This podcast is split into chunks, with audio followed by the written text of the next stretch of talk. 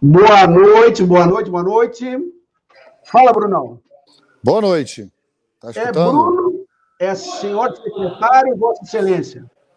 Não, Bruninho, né? Melhor para você. Né? Aliás, Bruninho. eu fui ver o Wikipédia para procurar algumas coisas, tinha lá um negócio Carlos Maia. Não entendi aquilo, até mandei. É, é, foi semana passada que eu enviei já um, um, um recado para o Wikipedia dizendo que eu não faço a mínima noção de quem seja Carlos Maia. Jogador Carlinho... de futebol, futebol brasileiro, jogador de futebol. É, infelizmente.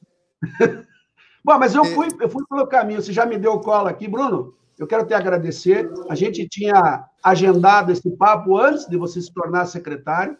A gente vai falar isso mais para o final, é, e até por conta da, da nossa vivência no handebol brasileiro.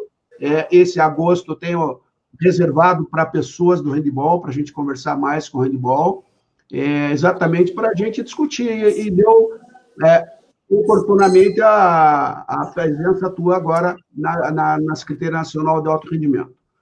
Como eu tenho feito com os outros, eu vou fazer com você não só o significado do nome, como eu vou fazer também um pouquinho do seu signo, né? Então, Perfeito. olha aqui, Bruno, o rei do mistério. Ele é canceriano de 27 de junho. Aliás, então, as pessoas estão me ligando agora pedindo para eu fazer mapa astral, desenhar entrevista fulano e não sei o quê. Eu falei, cara, eu entrevistei o cara me diz o que ele é, não vou mudar. O moço do olhar misterioso é bem difícil identificar o que ele está pensando, ele nunca diz. Ah, com uma seriedade invejável, esse jovem, quando foca um objetivo, só sossega quando alcança. Por isso, ele quase sempre é um bom sócio para negócios. Apesar de ter uma mente enigmática, tem um coração bondoso, mas ele só valoriza aqueles que valem a pena. Ele ama sua família, se dedica exclusivamente a ela, é intenso na sua prudência. Embora seja impossível, impulsivo vez ou outra, tenta diariamente mais observar do que julgar é que tem uma verdade tão genuína que tem a tendência de se afastar de quem se apresenta pela metade. Ou seja, ou ele vive intensamente essas relações, ou não lhe interessa. Valoriza que ele é Bruno, um homem de tantos mistérios, mas com um empenho que o sucesso se torna natural e suas conquistas são dignas de aplauso. E o canceriano, por consequência, tem a emoção à flor da pele, um dos signos mais emotivos do zodíaco, é extremamente dedicado à família e aos amigos. Regido pela Lua, não é de se admirar que seu estado emocional seja totalmente influenciado pelas fases do ciclo lunar. Isso torna o nativo de Câncer misterioso, difícil de compreender, ou seja, o nome e o signo caminham pela mesma linha. É nessas mudanças de lua que o canceriano pode mostrar seu lado mais escuro, com a instabilidade emocional, mudança de humor e explosões de raiva. Mas é alguma coisa que dura pouco, pois, em geral, a personalidade do signo é contida e delicada. Que digam os adversários argentinos de Bruno como esse menino é delicado. Ele poderá reunir todas as qualidades de um homem de família, faz parte da personalidade do signo ser cuidadoso, protetor, responsável e apegado às tradições. Ele se dedica às pessoas que ama e gosta de ser cuidado. É tudo isso aí, Bruno? É bastante isso aí, né? E você viu que o signo é bem próximo do nome também. É, eu sou um cara muito. Quem me conhece, você é, principalmente me conhece desde muito pequeno. É, eu sou muito é, é, carinhoso, é, muito afetivo, muito ligado à minha família, né? É, sempre fui e minha família me acompanhou desde sempre e com meus filhos não é diferente, né? Assim, é, um dos, dos, das coisas mais difíceis de aceitar algum convite é sempre a relação que eu criei e optei pela minha vida de ter com meus filhos. Então, é muito isso aí, tudo, é muito tudo isso que você falou. Cara, eu vou ter que contar uma coisa que você não sabe. Esses dias eu recebi uma mensagem e olhei a foto e comecei a descascar. Falei, vou dar um cacete nesse secretário que assumiu logo agora. Daqui a pouco veio a mensagem. Pô, o ligar aqui é o Bernardo, porra, não é o Bruno. Tava falando com o teu irmão, achando que era você no WhatsApp. O B, o B me, me ligou e falou: Cara, o Edgar tava é, falando um monte de coisa para você, só que era eu. Eu falei: Pô, já, B, já confundiram muito a gente é, ao vivo, né? Assim, de pessoas encontrarem com não, ele e tal. Mas foi, no WhatsApp. Foi, foi, foi bem aquele, foi aqueles dias que você assumiu ali, eu tava, não sei o que aconteceu, eu olhei, eu olhei a foto, falei, B, não sei o que, e coloquei. Bruno, você é um cara que falou de família, eu sei que você é um cara de família, você é, as tuas origens sempre foram e você sempre fez questão de colocar em Niterói, né? Você é um Perfeito. cara de Niterói, você é oriundo de uma família que tem e que sempre teve a educação dentro da sua atividade profissional, com escola e com cuidado com as crianças. É, você começou no vôlei, foi uma influência de família. Como é que foi essa tua, essa primeira, esse primeiro contato até chegar no Niterói? Você chegou primeiro em outras modalidades? É, eu sempre fui uma criança que fiz muitas modalidades. Meu pai jogou voleibol, né? Chegou até a, a seleção brasileira, ali entre o Ari Graça e o Nusman, naquelas gerações ali e jogavam juntos no Botafogo, né? Na época que o Botafogo é, bem, é, tinha um clube muito forte aqui no Rio, o voleibol do Rio era muito forte. Então eu cresci com uma quadra de vôlei dentro de casa, né? Nós somos quatro irmãos, sendo, sendo três homens, então já tinha uma dupla, sempre um irmão com o pai e contra outros dois irmãos. Então eu jogava vôlei em casa, é, jogava tênis, é, a família inteira jogava tênis. É, e a gente, na escola, a gente tinha uma influência muito grande de todos os esportes. Eu sempre tive aptidão esportiva, né? Apesar do meu tamanho, hoje eu joguei um pouco de futebol também, joguei futebol durante algum tempo. Ah, não força, Bruno, não força, Bruno. É, joguei, e é verdade, cara. Joguei, e é verdade. É, cheguei a jogar alguns jogos no, no, no, CFZ do Zico, assim, que o, que o CFZ é, nasceu ali, era do lado do autódromo, ainda onde hoje é o Parque Olímpico. É, aí é lá de Niterói, meu pai me levava até lá do lado do autódromo e, e era, bem, era muito legal. Mas o futebol é, é, um outro universo e papai sempre queria que a gente jogasse algum esporte olímpico. E algum dia é, na escola eu cheguei aí a Jebs, seleção é, é? Carioca, é, seleção Fluminense por, pelo vôlei e pelo handball. Eu fui a dois esportes ao mesmo tempo. Uma coisa que era, que era muito raro, assim, né? Até o Marcos Vinícius sempre brincava comigo, assim, pô, é... como assim você foi a dois esportes, né? Mas eu já fui a Jebs a dois esportes. Até que um dia eu optei pelo handball. Foi uma briga interna grande em casa. Papai ficou bem chateado assim durante um tempo falava assim: você tá maluco, você tá jogando queimado para homem. Eu falei, não. Queimada com gol, queimada com gol. É, cara, falei, pai, nada a ver, cara, vai, você vai gostar e tal. E acabou ficando pelo, com o handball. E aí foi muito rápido. Da escola, o técnico já era o Brasil e o Ronaldo Goldoni, dois técnicos que de muita história. O Ronaldo participou, eu tive a chance né, de, de ter um técnico dentro da, da minha escola que foi para aquele, aquele, aqueles cursos em, na Romênia, em 77. É, imagina, eles trouxeram o handball moderno para o Brasil e o técnico coordenador de educação física da minha escola, o Ronaldo, era o representante do Rio de Janeiro nessa caravana. Uhum. E, e, o Brasil era técnico também da, da, da escola e acabou nos levando para o Niterói, que é o Niterói Rugby Handball, que é um clube tradicional do, do, do esporte do Brasil. Naquela época, os meninos foram campeões brasileiros juvenis, são bicampeões brasileiros júnior. A categoria de base sempre foi muito forte no Niterói.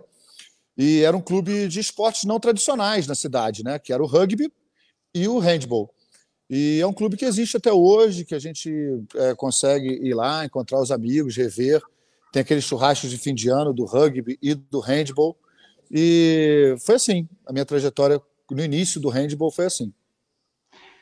Aliás, você falou do Niterói, eu não consigo dissociar o Niterói sem falar do nome do Brasil, né? Porque eu sempre Exatamente. que eu conheci o Niterói, eu não conheci todos os membros de lá. Tive atletas quando eu treinei a seleção júnior que eram do Niterói, tipo eu, é, o, Wilson, o Wilson era da seleção juvenil. É, e com o Niterói a gente jogou várias finais aí com o Juventus aqui de Curitiba e tal.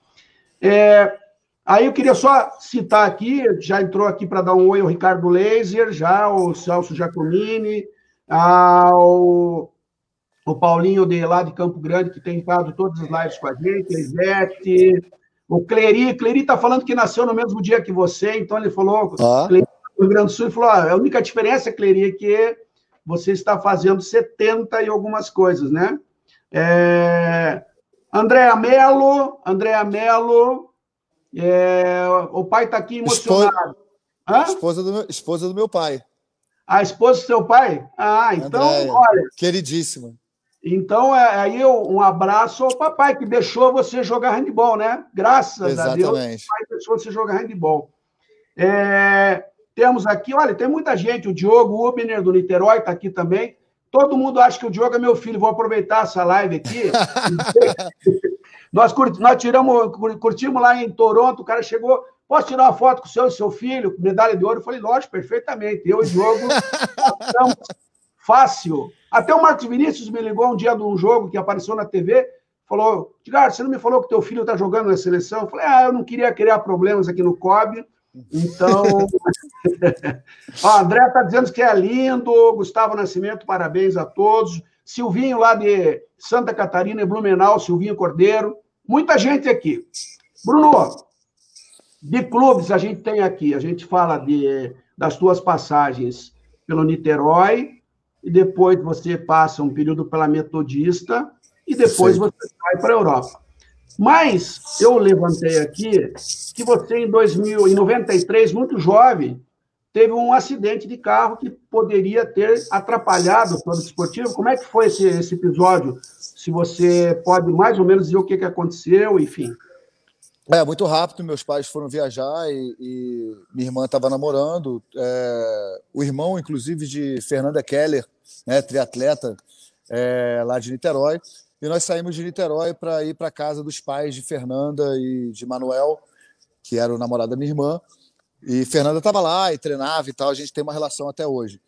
E ao sair de, é, na passagem de Rio das Ostras para Macaé, a gente sofreu um acidente, o carro capotou e eu fiquei preso durante um tempo no carro. Chegou o resgate e ao me tirar do carro, é, eu tinha muito pouco movimento. Eu falei, cara, eu estou bem, não tem corte nenhum, mas o meu pescoço está completamente duro. E aí fui hospitalizado em Macaé. Durante o carnaval, a gente fez a remoção para Niterói. Meus pais voltaram de viagem e foi diagnosticado um, uma, uma disfunção na, na, na vértebra. Deslocamento. Deslocamento. Um deslocamento um deslocamento de vértebra e, por muita sorte, realmente, é, eu não, não tive nada mais sério. Mas fiquei usando um colete cervical durante pelo menos uns cinco meses é, na escola. É, foi a única é, seleção, até o Alfredo Menem, é, falecido até dois anos atrás, um técnico do Rio de Janeiro, era o técnico da seleção e ele dizia que na minha carreira ele foi o único técnico que me cortou. Mas o Alfredo me cortou por esse problema é, físico, os médicos não me deixaram jogar, e depois, é, por, pelo repouso e pelo uso do, do, colar, eu pude voltar a jogar handball normalmente. E foi um Jebs em 1993, em Blumenau, inclusive. 92? Jebs... 92? 92. 92. 92, 93, isso. 92, eu lamento dizer que eu fui o técnico campeão em Blumenau. Gostaria de dizer isso, porque, infelizmente, eu tenho que relatar no meu currículo. Tá? 93 então, tá... foi Foz do Iguaçu. Foz do Iguaçu, isso. Perfeito. 93. Tá, em 93... Foz, Foz do Iguaçu, eu estava. Então foi é. em 92 para 93, o acidente. Cara, mas Aí é o seguinte, eu tenho um monte de gente entrando aqui, Yuri, a, a, a esposa do seu pai dizendo que você é lindo demais, então acho que você está agradando. Mas aí, você com todo o seu teu currículo, com todo o seu teu vasto conhecimento do mundo, dos eventos, você em 95 esteve aonde? O Curitiba International Cup. Olha é... aí, coisa linda. Conta aí esse, você pode contar desse maior evento do mundo que você já participou?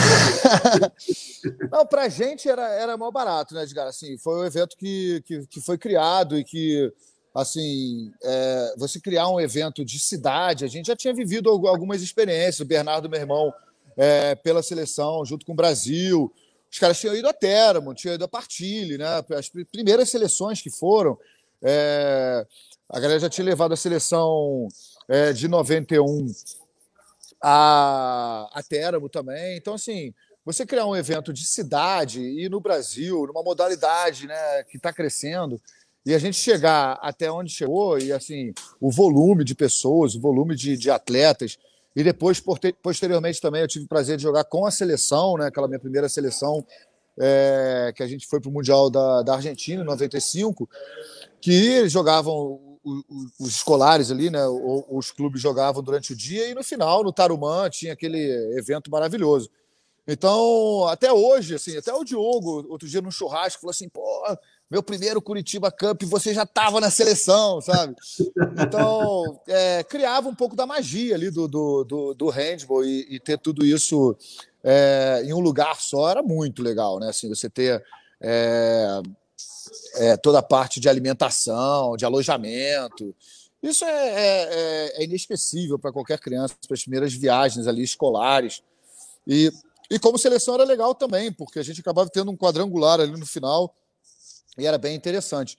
Então, foi uma passagem, eu acredito que para você, muito mais do que para a gente, né? assim, é, como idealizador, como realizador, ver crescendo, depois passando para outras modalidades e depois tomando é, dimensões, acredito que tenha sido assim, um passe, passo grande para a sua carreira também, de vir a fazer é, outros jogos depois mais a nível nacional, né? os jogos uhum. é, em Foz do Iguaçu, claro.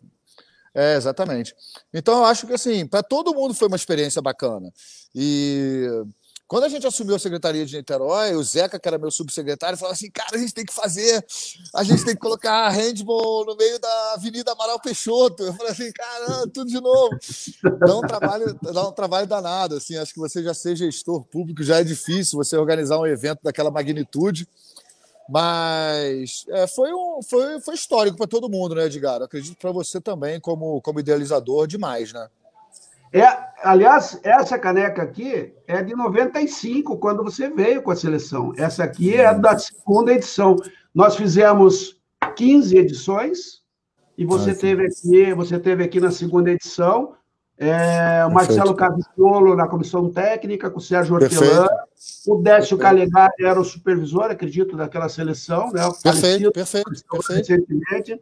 E é, vocês vão dali, vocês vão ao Mundial da Argentina, é, onde vocês acabam no 17 lugar, no Mundial Júnior Masculino. No qual foi. Aliás, tinham é, três atletas é, sendo experimentados ali, né? Que era é, eu, o Júlio Calil e o Marcão, né? Depois, posteriormente. Marcão, Marcão irmão do Mike, o goleiro. Isso, chegamos à seleção principal. Eu conto a história muito interessante desse Mundial, que o Hortelã falava para mim assim, cara, tô tentando com o Marcelo, mas vocês são muito fracos ainda fisicamente.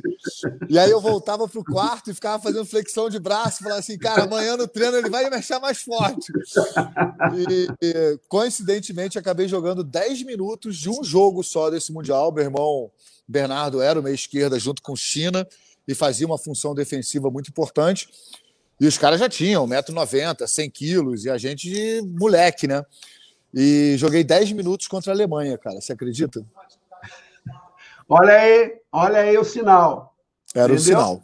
Era Bom, sinal. Essas coisas de seleção, vou te contar uma primeira vez que a gente é, convocou uma seleção juvenil para treinar no Tarumã, e aí os técnicos mandaram o Brasil inteiro, vieram 60, 70 jovens, garotos, primeira vez de seleção, e o primeiro treino, o cara viajou acho que dois dias de ônibus, um dos meninos, e aí os garotos saem do alojamento, e ele não vê ele dormindo e fecham ele. Então, o primeiro treino da seleção do garoto, o primeiro dia dele de seleção, ele está dormindo, passou dormindo, não conseguiu sair do quarto, ele batia. Aí no segundo treino o cara aparece. Eu falei, pô, mas professor dormia a manhã toda. Então, a primeira vez numa seleção, eu acho que é uma coisa assim indescritível, importante. E aí, completando o que você falou, Bruno, era importante para vocês numa preparação? Sim mas era muito mais importante para as crianças que estavam assistindo. Completamente. Tá? Completamente. E vou dizer, 96, 96, nós fizemos um quadrangular onde o Brasil fazia 19 anos que não vencia Cuba. E o Brasil, o Brasil venceu Cuba no Tarumã por um gol de diferença, que era exatamente antes dos Jogos a, da Olimpíada de Atlanta. Então, Perfeito. aquilo foi uma geração, eu tenho pessoas até hoje que falam e comentam sobre o evento.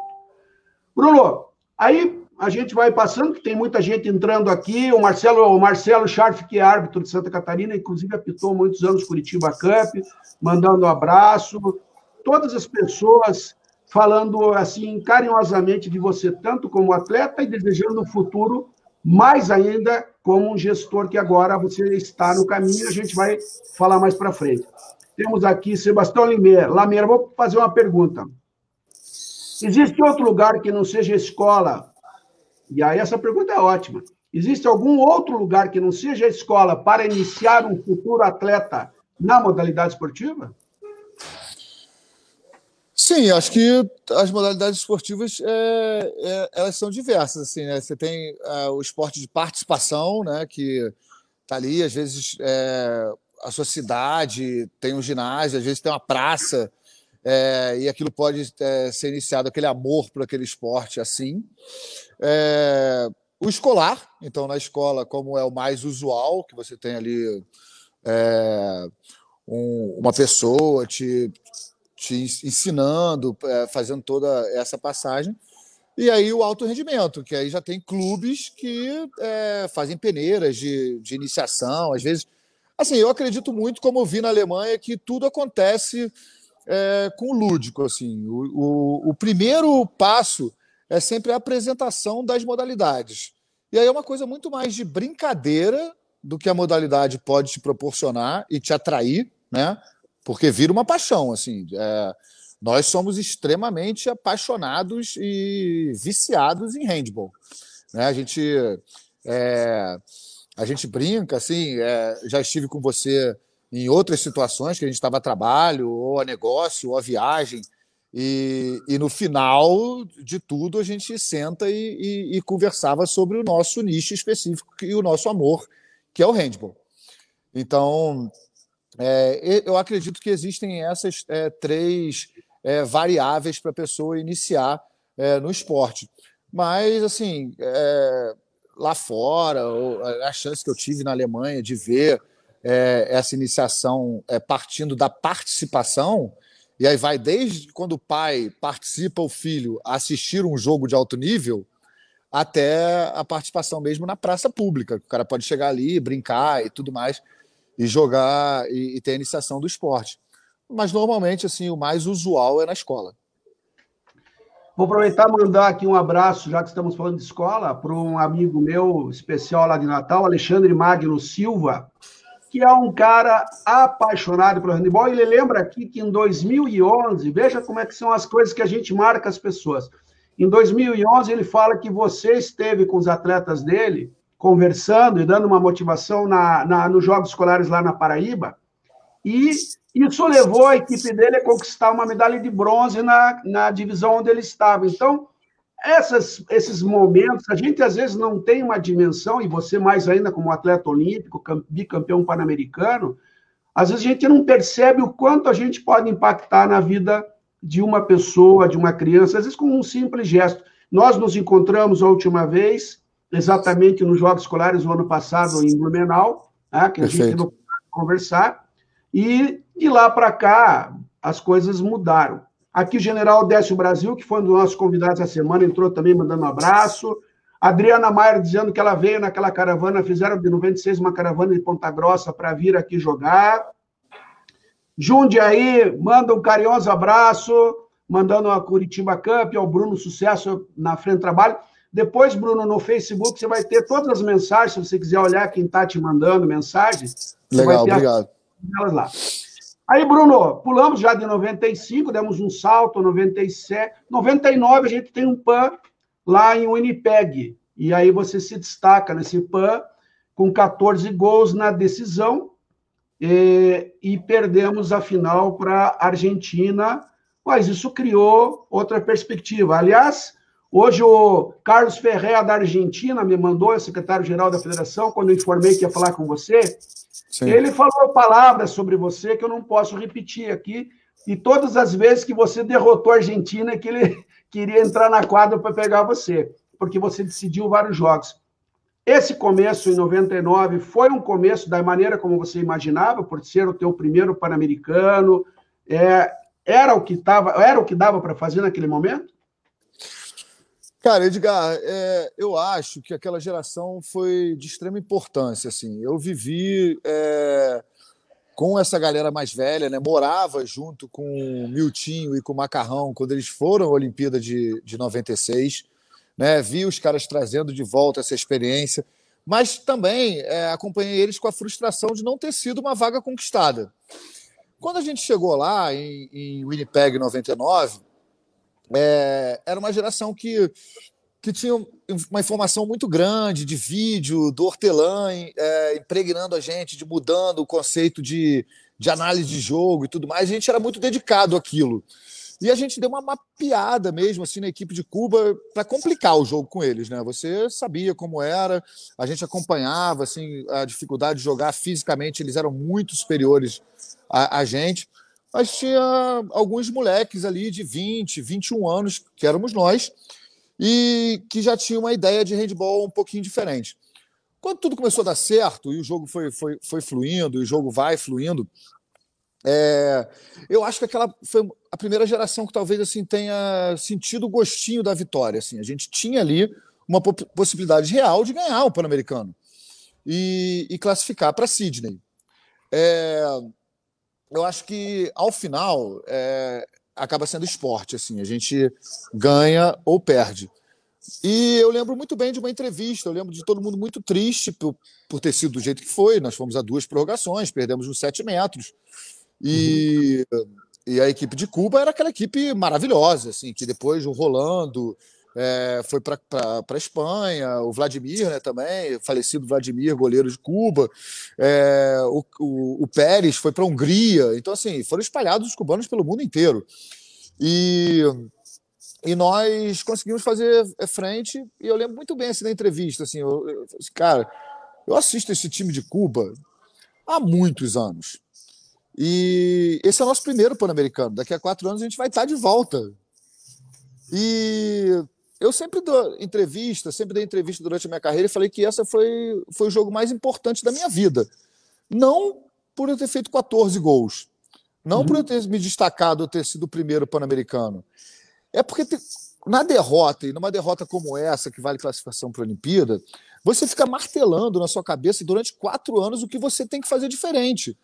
O que você não pode deixar passar num momento é, como esse. E assim foi. Assim, é, essa geração teve essa derrota martelada durante quatro anos, até chegar o dia de Santo Domingo, é, quatro anos depois.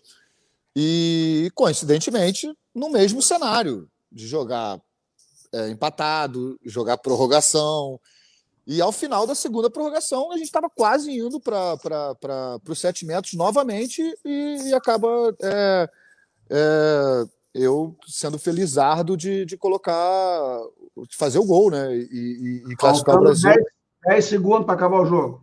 Faltando 10 segundos para acabar o jogo, outras pessoas talvez não chutariam, teriam colocado a bola para rodar mais e acaba saindo um pouco e chamando a responsabilidade e, e acertando o gol. Então acho que aquele gol ali é, vem desde de 99 e quem acompanhava o handball muito de perto sabe que foi exatamente isso, assim. Era uma vitória do handball do Brasil, não era uma vitória do gol do Bruno ou é, para além disso, assim. Era uma vitória do handball do Brasil e era o orgulho de estar classificando o Brasil para uma Olimpíada tão importante, que era Atenas.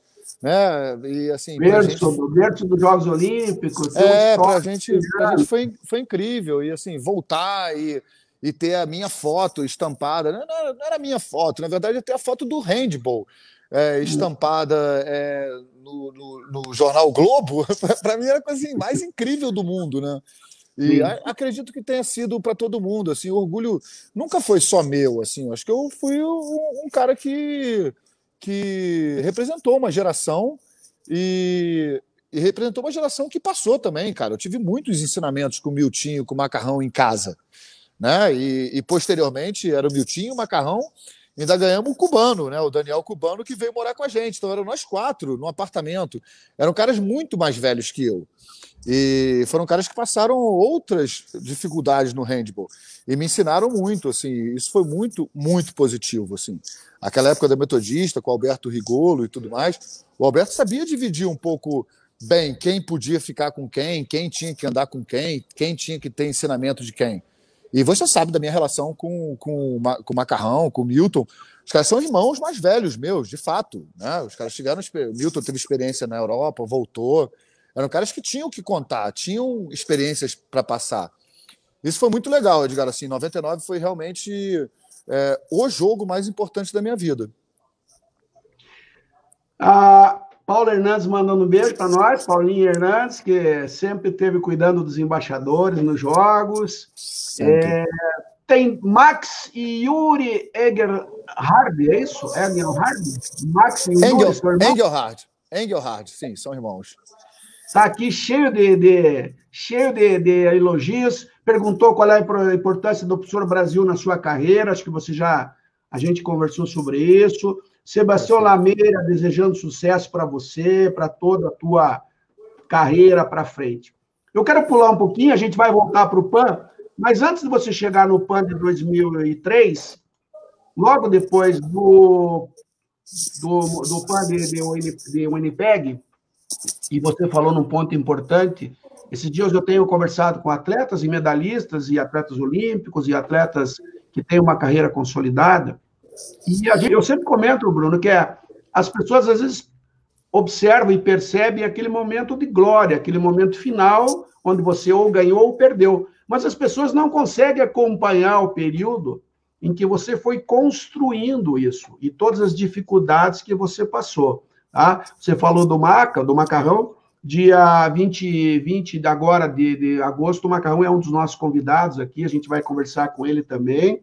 É, e aí, dentro desse processo de construção, em 99, logo depois dos Jogos de Winnipeg, você recebe um convite e sai do Brasil.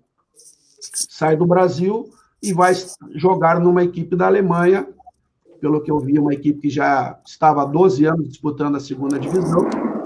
Você vai e nessa primeira temporada tua, você é o vice-artilheiro da competição, no outro ano, você torna-se o artilheiro da competição e a equipe sobe para a primeira divisão.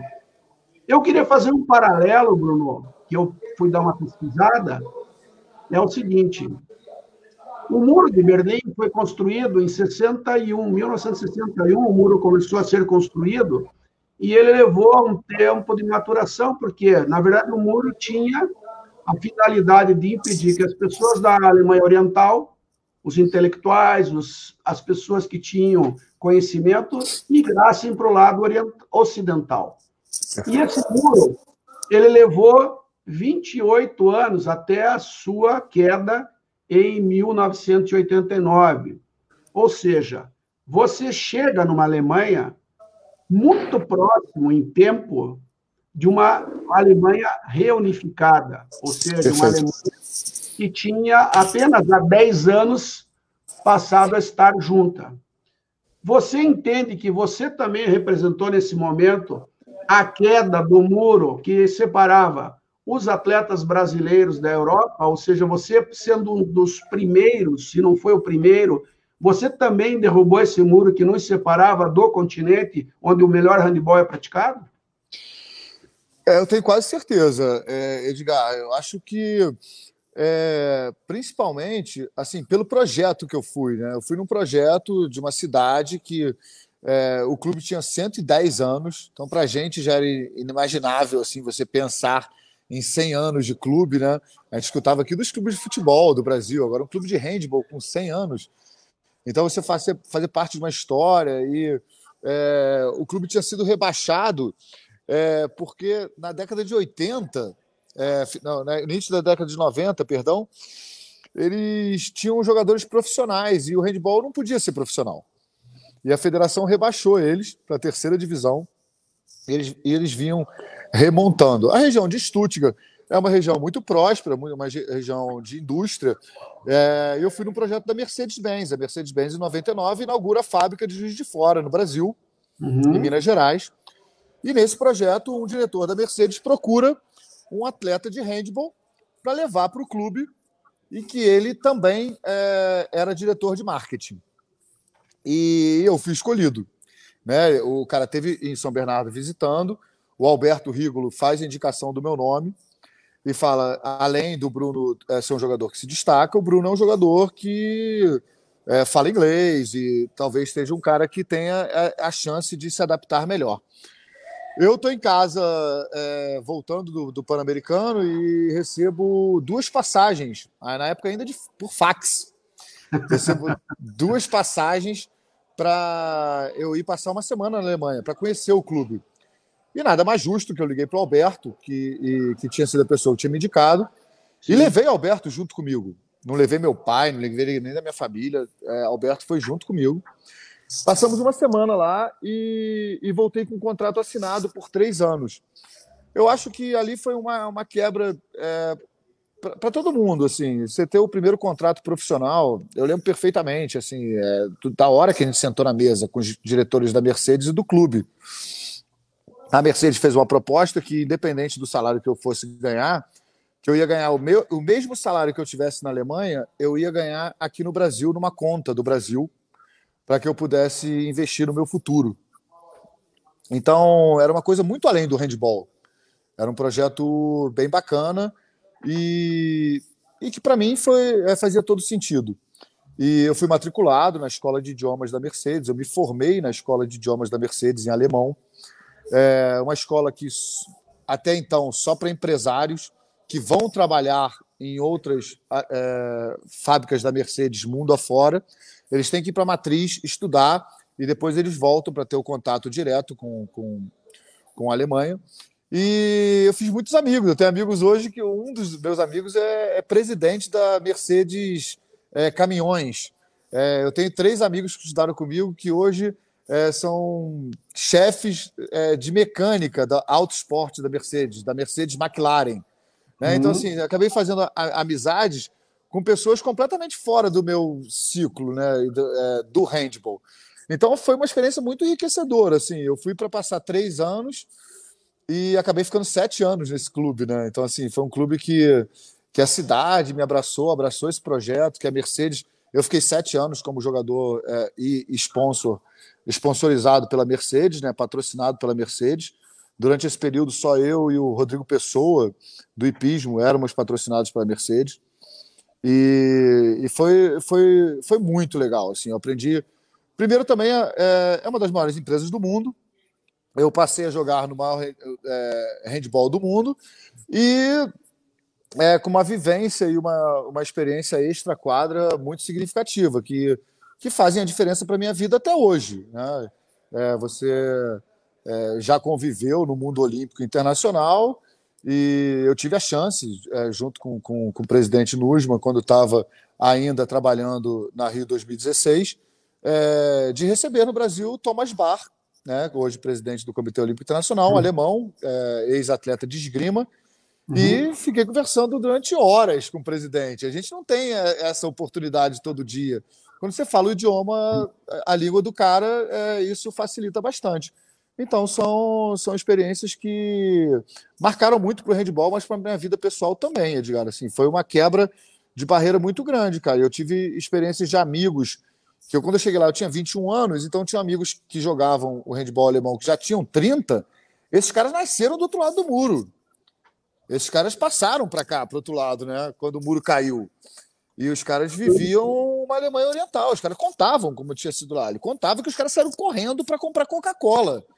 Os caras queriam comprar uma calça jeans. É, então, assim, é, minha mãe era professora de história e eu amo história. E eu acho que é, isso ter vivido a história assim, é, direto, lá, nua, crua, é, e, e, com as pessoas contando, foi uma experiência muito incrível já. Eu tive a oportunidade de visitar Berlim ainda com o muro, né? Eu sou um pouquinho mais velho que você e Era uma coisa assim visível. Eu contei a história do muro e a tua coleguinha Luísa Parente já fez uma gracinha aqui. Né? Edgar também é cultura. E, Bruno, eu estou precisando de uma revisão no meu carro, mas o carro dela falou que é um Popular Mil, então, infelizmente, Luísa, Bruno só atende de Mercedes para cima, não vai dar.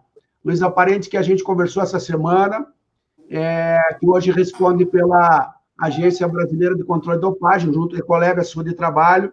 Perfeito. Gabriel do Rio Grande do Sul, que acabou de sair também de Brasília. O Cleri dizendo que em 82 o Ney foi o primeiro que foi para jogar na Alemanha, Ney Cruz Portela, em 82. E também o nosso amigo Ferreirinha lá no interior da Bahia, no sertão da Bahia, mandando aquele abraço. Encontrei o Ney algumas vezes na Alemanha, tem uma história incrível na Alemanha, o Ney. É, ele tá, continua no handball, enfim, está lá desde é, e a Luísa mandando saudações do Jogo Limpo aqui. Bruno, aí você, indo, voltando agora a 2003, você vai para o PAN, e aí você tem, teoricamente, teoricamente, é um ano muito bom, porque você ganha os jogos, é, você é campeão pan-americano, conforme você disse lá em São Domingo, São Domingo, é, marcou esse gol decisivo, depois você também conquista neste ano ao ser eleito o terceiro melhor jogador do mundo. Como é que é esse, esse momento? Você entende como um momento, lógico, o primeiro jogo em Winnipeg foi um dos jogos que te marcou, mas uma medalha de ouro e um destaque individual dentro dos melhores do mundo não é para não é para muitos. É, acho que é, uma coisa ficou bem marcada assim para esse ano, e principalmente para a Europa, assim. É, eu sempre fui um cara é, muito dedicado né, ao treinamento, a, é, a, tudo, a preparação. E, e muito rapidamente eu peguei essa mentalidade alemã de do que você faz tem que fazer muito bem feito. Então, é, ah, quer jogar de armador? Tudo bem, mas você não vai chutar a bola de 10 metros. Aqui a gente tem um russo que, de 2 e 10 que vai chutar a bola de 10 metros. Então você veio parar aqui porque você faz um contra um e porque você faz um contra um com excelência. Então, para fazer com excelência, a gente vai fazer o melhor um contra um do mundo. E isso ficou muito fixado né, na, na Alemanha. E eu muito concentrado, treinando muito, é, muito dedicado, assim. É, eu sempre passo isso assim. Se você for fazer alguma coisa e você vai dedicar parte do seu tempo ou da, da, do seu ser para aquilo, eu estava morando longe de todo mundo. Eu sempre fui um cara de muito, de grupo, de muitos amigos. E ah, tem que correr na neve? Tem que correr na neve, cara. Você não vai mudar. O preparador físico não vai falar que você tem que correr 5 km a menos ou 2 a mais. Tem que correr. Se estiver nevando, se estiver menos 10 graus, tem que correr. Então eu ia lá, sempre é, respondia, fazia, estava sempre na academia, melhorando a minha performance melhorando minha condição física para estar tá pronto para exercer da melhor maneira. Óbvio que em 2003 isso fica super caracterizado, porque o mundo, não só a Liga Alemã, é, do, dos 11, 10 anos que eu joguei na Liga Alemã, eu joguei 10 All-Star Games né, o jogo das estrelas do Campeonato Alemão. Uhum. Então, assim, ficou marcado individualmente uma coisa que eu fazia diferente do, do resto da, da, da liga, né? Ficou é, latente isso. E, e, comecei a fazer muitos gols, eu comecei a configurar entre os artilheiros da liga e recebendo proposta de outros clubes, e o meu clube sempre querendo que eu ficasse lá e cobrindo as propostas de grandes clubes do norte da Alemanha, que são realmente os principais clubes é, do, do handball europeu. E é, acabou que isso ficou muito forte para todo mundo. E então 2003 é, foi a primeira vez da, da, da, eleição, mas depois em 2004 2005 eu ainda participo de duas seleções mundiais, né? E, e, e com amistosos. A gente fez a despedida do, do Talent, né? Dushbaev, é, lá em, na, na Espanha. E e para mim foi muito marcante. Imagina você chegar num treinamento e tá é, Jackson, Richardson, é, Stefan Olson, Magnus Wieslander, Andrei Lavrov. Esses caras para a gente eram é, personagens de vídeo, né? E depois, óbvio, colegas é, meus de, de, de liga. Mas uhum. você está no mesmo lugar que os caras, com a mesma é, status que ele. Eu cheguei num hotel em Madrid é, para me apresentar para a seleção do mundo. E a mulher da recepção falou: Ó, oh, você está no quarto com o Messier Jackson Richardson.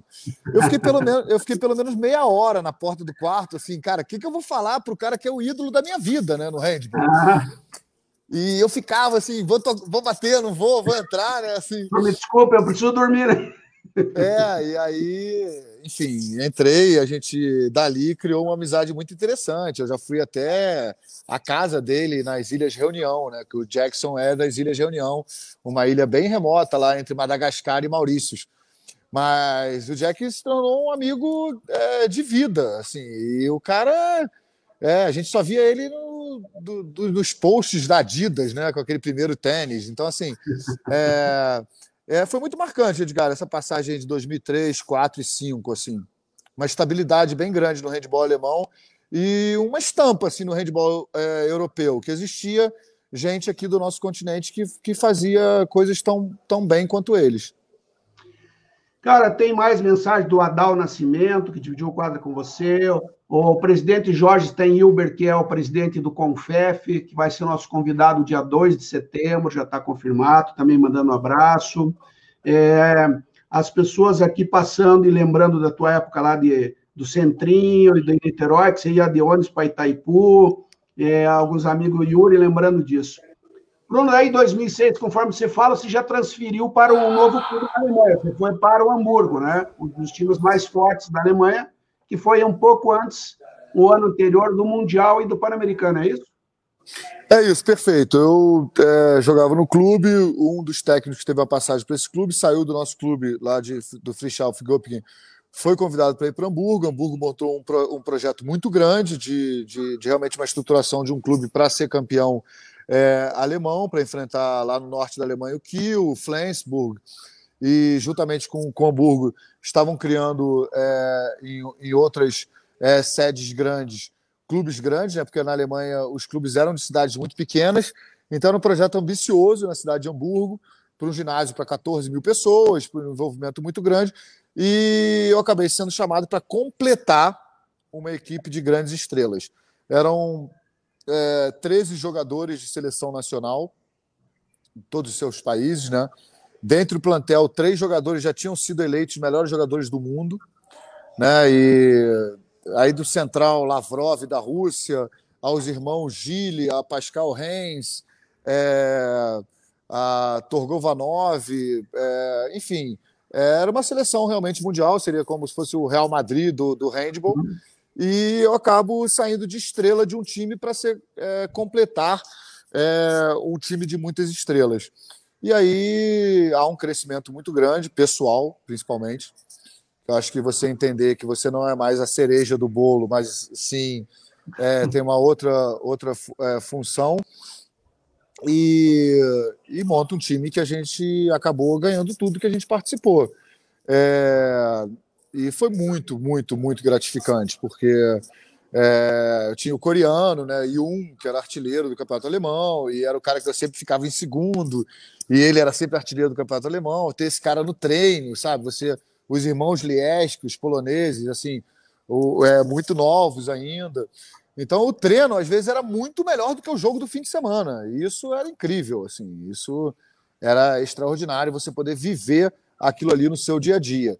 Fora que a gente viajava de avião particular, ficava nos melhores hotéis, então foi uma, um período de Disneylândia no handball, é, não só no treino, mas como nos resultados. E aí faz muita diferença. Muita diferença. Sparrings, sparrings de luxo, né? Os Exatamente. É... Exatamente. Bruno, aí 2007 nós temos um. Você não, não disputou o Mundial, foi no período que você, você fez a, a transferência. Vou, eu, eu, tô, eu tô andando, mas eu vou pegar só um carregador para a gente não. Pega minha mochila, por favor. Minha mochila. e, e aí. 2007, 2007 você volta, volta para a seleção para disputar o PAN do Rio, tá? Isso.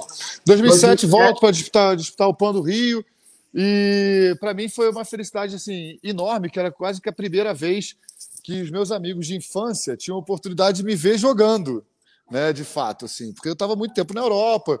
É, Para minha família também, assim, alguns da minha família é, me acompanhavam e estavam sempre comigo, mas pro a gente vive isso hoje, assim, um pouco, né?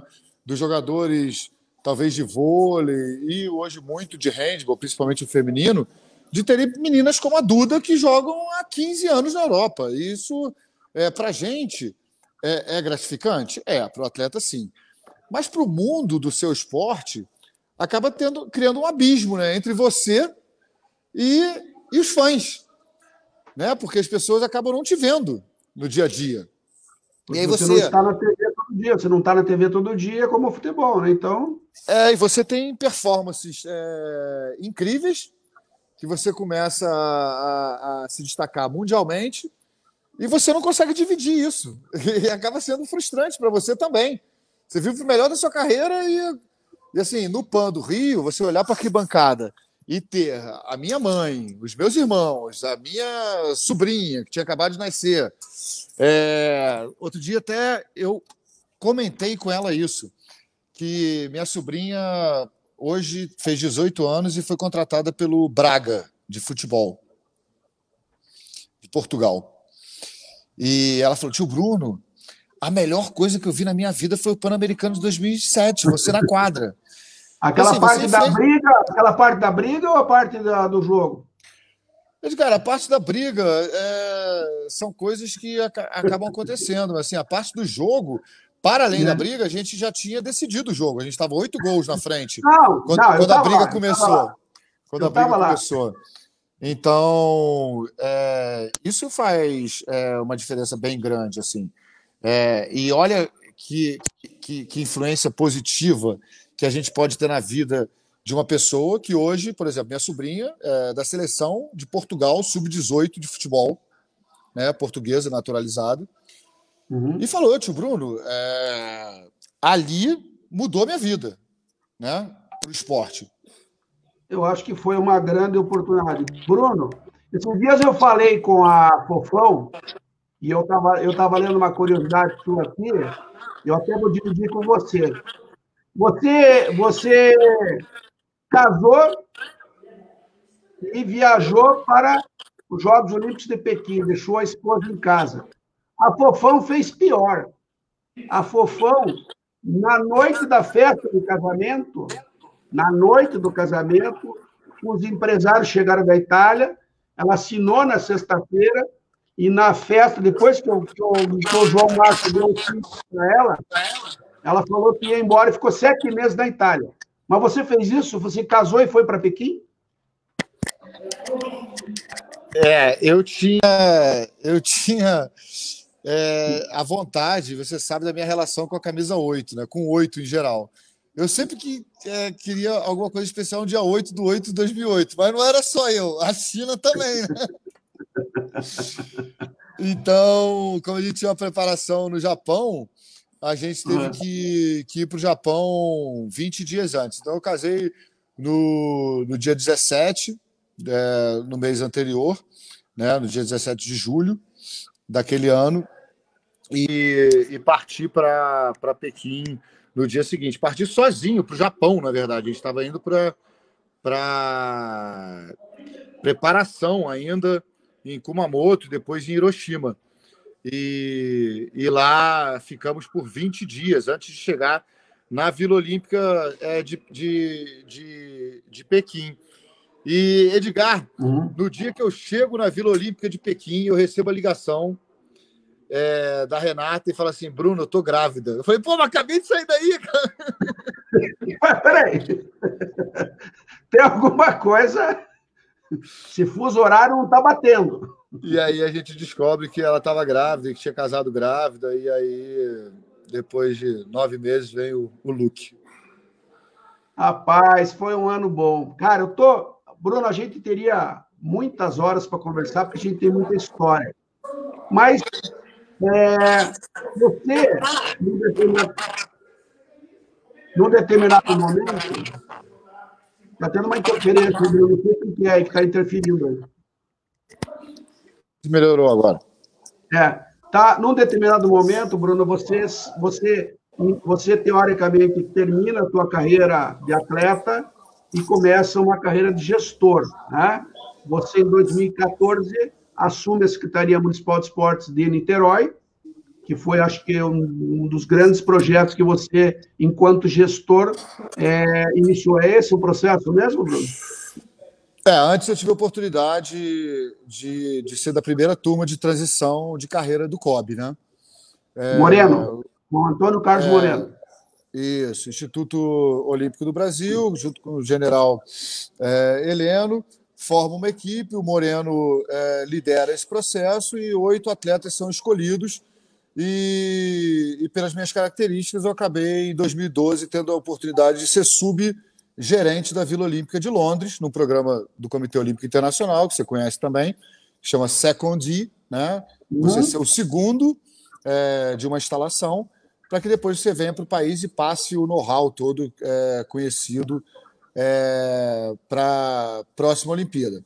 Fico dentro do comitê organizador do Rio de Janeiro, fiquei em Londres cinco meses, volto para o comitê organizador é, na primeira, é, quando a Vila Olímpica ainda tinham só três integrantes, que era o Mário Silente, eu e o Bernardo Alvarenga, e a gente faz todo o plano operacional, todo o plano de, de, é, de estrutura da Vila Olímpica, e no meio, na caminhada, eu acabo recebendo um telefonema do Axel Grael, que é um amigo, irmão do Torben, é, uhum. um amigo olímpico, me convidando para ser secretário de esporte da minha cidade, e lá tenho a primeira experiência com gestão pública.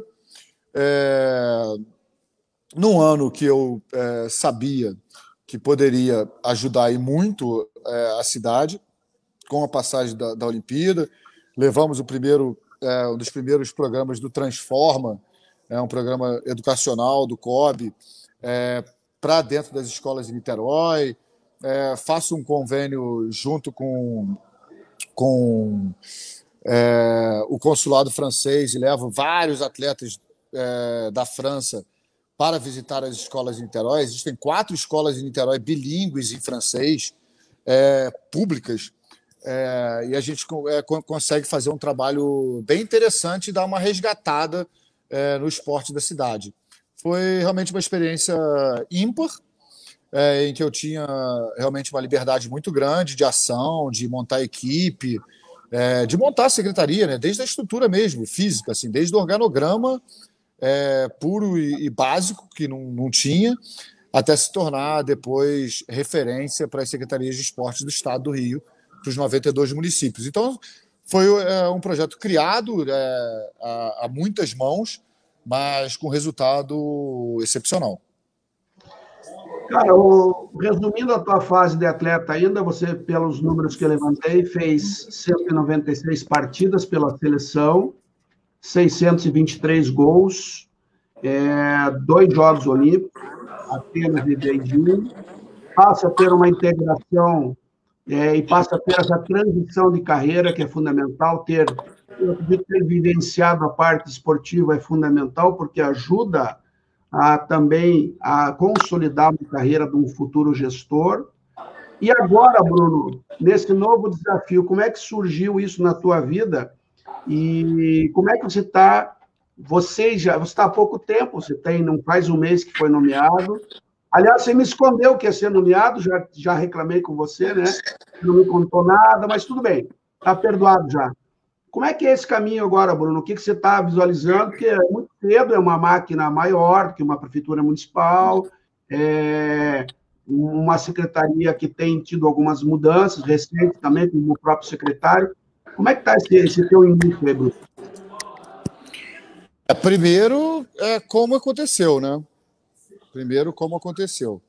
Aconteceu através de um convite é, da nossa amiga Luísa, ela acaba me convidando para eu. Perguntou, pô, Bruno, muito tempo que eu queria que você trabalhasse junto comigo e tudo mais, então eu tenho uma oportunidade aqui com a diretoria é, do antidoping, e era um projeto educacional para o antidoping. E ela falou, cara, tem as suas características, é um cara comunicativo, e ela leva o meu currículo ao Marcelo. E meses antes a gente tinha passado por algumas coisas e eu tinha sido indicado é, já pelo, pelo general é, Brasil e pelo Coronel Araújo para assumir o Parque Olímpico da Barra. Sim. E a mesma indicação que o Marcelo teve. Só que eu era indicado pelo secretário e o Marcelo indicado, no caso, pelo presidente. É... E o Marcelo acaba assumindo e depois vindo a ser secretário. Quando o Marcelo recebe meu currículo na mão, olha para Luiz e fala: Cara, você não pode ter um diretor que concorreu com cargo junto comigo. Eu quero conversar com ele pessoalmente. E conheci o Marcelo de algumas histórias, e óbvio, do mercado de, de atletas. O Marcelo tinha tentado é, algumas vezes, quando ele era Adidas, ainda me contratar para ser do time Adidas, e nunca tinha conseguido. e aí ele me chama para conversar e fala: Cara, o Emanuel saiu segunda-feira, isso era uma sexta. Sim. E eu falei: Eu, eu li é, tudo é, isso. E ele falou: Eu estou procurando uma pessoa com o seu perfil. E eu olhei para a cara dele é, e falei: Você acertou, eu estou preparado. E vou te contar uma história por quê. E pouquíssimas pessoas sabem disso, Edgar. Quando a gente faz o, o curso de transição de carreira no COB, com o Moreno, você tem que escrever o que, que você quer fazer em médio, em curto prazo, médio prazo e longo prazo. E eu escrevi que a curto prazo eu queria trabalhar numa Olimpíada. No, é, e isso era em 2011, tá? No meu curso de pós-carreira. E eu escrevi que queria trabalhar numa Olimpíada. E eu fui trabalhar em 2012 em Londres. Depois eu queria trabalhar na Olimpíada do Rio. E quando eu voltei de Londres, eu tive essa oportunidade. E a longo prazo, cara, eu escrevi no papel que eu queria ser secretário nacional de alto rendimento. então. Ou queria ser diretor executivo do COB. Cara, o mentor naquela situação era o Marcos Vinícius Freire. Sim. E atual, é, naquele momento, diretor executivo. Ele olha para mim e fala assim: que petulância, cara. Você quer ser o meu cargo? Eu não, foi, não foi bem assim que ele falou, né? Não foi bem assim que ele falou. Eu conheço é, o Marquinhos. Não foi assim. Aí ele falou assim: cara, eu não sei se eu vou sair daqui. Então acho melhor você ser secretário nacional de alto rendimento. E quando eu liguei para o Marcão e falei para ele, cara, eu recebi o convite de ser secretário nacional de alto rendimento e eu aceitei na hora. E ele falou assim: pô, isso estava escrito e ninguém sabia. E, e foi legal, porque assim, o Marcelo. É... Um convencimento, né? Me mostrou o projeto. É... Me mostrou assim, qual, qual é realmente é, a ideia dele estar tá montando uma secretaria. Tem a Fabiola Molina, tem é, a, a Luísa, né, o Leonardo Castro, que está hoje é, na divisão, o Léo na divisão é, de incentivo. Então montou uma o equipe. André, o André, o Ronaldo. O André, claro, tem uma passagem é, pelo, pelo basquetebol e que o André é, já me conhecia, né? O André, cursos do CAD, é, do COB e tudo mais. A gente assim, a gente conhece, Edgar, quem estava rodando e quem estava trabalhando, assim. Oportunidades é, passam na porta para uns e para outros, assim é, o Marcelo olhou e falou: Brunão, é, chegou a sua hora, cara. Chegou a sua hora. E assim, chegou a sua hora porque, primeiro, que você tem uma experiência pública super interessante, né? Você pegou uma secretaria em Niterói é, bem magoada ou não estruturada. E o momento hoje da, da secretaria especial é, a Secretaria Especial é, viveu um, um apogeu durante muitos anos é, de ter grandes eventos no país. E, assim, hoje é uma secretaria mais desinchada, com menos recurso. E a gente precisa de uma pessoa batalhadora, de, a gente brinca assim, de chão de fábrica. Uhum. E, e, por incrível que pareça, assim, é, é, o grupo a gente teve algumas reuniões aqui durante esse último mês e algumas sinalizações muito positivas do governo. assim, é, a mudança do auxílio, né? É, na minha área específica, assim, a confirmação de que teremos o recurso para o Bolsa Atleta. Não é nada tão simples, né, Edgar? A gente sabe, são alguns milhões, são 7 mil atletas hoje recebendo em diferentes categorias. Então, assim, não é evidente que, que o governo é, pense que isso está certo ou que a gente vai seguir Então, com esse convencimento muito grande, essa relação é, do Marcelo, é, direto, assim, na articulação política e dando a liberdade da gente ali é, no chão de fábrica é, reorganizar uma estrutura e para provar realmente para os dirigentes é, do país é, a importância do esporte, da gente ter que voltar a um status de ministério. É, hoje a gente está alocado dentro de uma secretaria, é, é, dentro de um Ministério da Cidadania.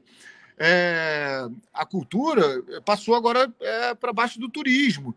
Mas, assim, a gente tem subsídios suficientes e, e também é, programas suficientes para mostrar o valor do, do esporte para o país. A gente passou né, em, em, diferentes situações, você pelo COB, é, eu é, pela prefeitura, é, pelo Rio 2016, lá fora em Londres com experiências é, variadas, é, por situações e, e também é, Marcelo me falou uma coisa muito bonita assim da minha carreira. Assim, existem poucas pessoas no Brasil que tiveram a oportunidade que eu tive de viver o alto rendimento num país como a Alemanha. Uhum. Eu vivi 11 anos de alto rendimento num país que para a gente é referência. A gente falar hoje de COT, né, de Centros Olímpicos de Treinamento, a Alemanha possui 42, de, num país do tamanho de Minas Gerais.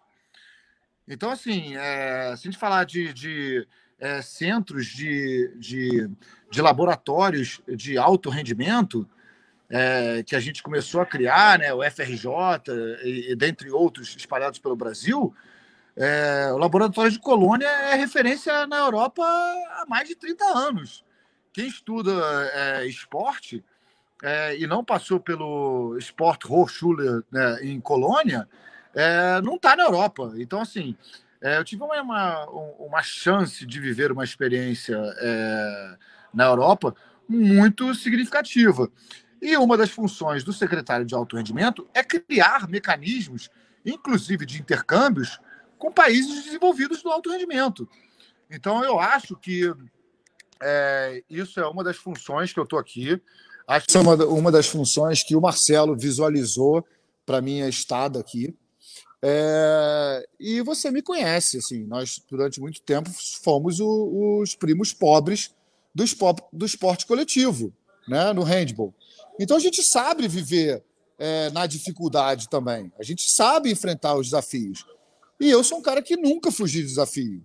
É, eu sou um cara que sempre estive é, à frente de, de, de, projetos interessantes e projetos. É, muita gente falou assim: nossa, que desafio, que coisa, pô, que pepino que está pegando. Cara, em todo desafio há uma grande oportunidade. E, e a oportunidades são dadas às pessoas que, talvez por merecimento e, e talvez por outros, é, outras situações, que enfrentam e não têm medo do desafio. E assim, é, eu não contei em casa, eu não contei para o meu pai, eu não contei é, para ninguém do mundo do handball quando eu recebi o convite, porque eu achava assim que o convite veio tão direcionado, tão é, exato, e a resposta foi tão imediata. Ele perguntou para mim: você precisa de um tempo para pensar? Eu falei: não. Olha aí, agora o... vamos esperar ver se o, o Bruno consegue retornar aqui, que ele estava se mexendo lá. Eu estava conversando com o Bruno exatamente sobre, para a gente finalizar aqui a nossa conversa. Eu queria agradecer a todos vocês que estiveram com a gente durante esse, esse papo. Se ele puder voltar, ele vai se despedir. É, mas deixar avisado que amanhã a gente vai ter uma entrevista com duas uh, duas personalidades do esporte. Amanhã nós vamos falar sobre o esporte gay no Brasil e, e a partir daí a gente vai também é, abordar essas diferenças faces do esporte brasileiro. Quero agradecer a todos, dar boa noite a todos e amanhã, 20 e 30, a gente continua nesse processo. Então, amanhã a gente fala com Rogério Devarnovski, Devarnovski que é do Unicorns, que é um time de futebol gay de São Paulo, e vamos falar também com Juliano Cerci, que é do Capivara Futebol Clube, que é uma equipe de handball aqui em Curitiba, e vamos falar sobre o esporte dentro desse universo, e aí nós vamos ter a oportunidade de discutir, debater os, os pontos em que o esporte traz a oportunidade, em os pontos em que o esporte também nos permite evitar que as discriminações sejam mais evidentes. Agradeço a todos, uma boa noite e até amanhã. Obrigado.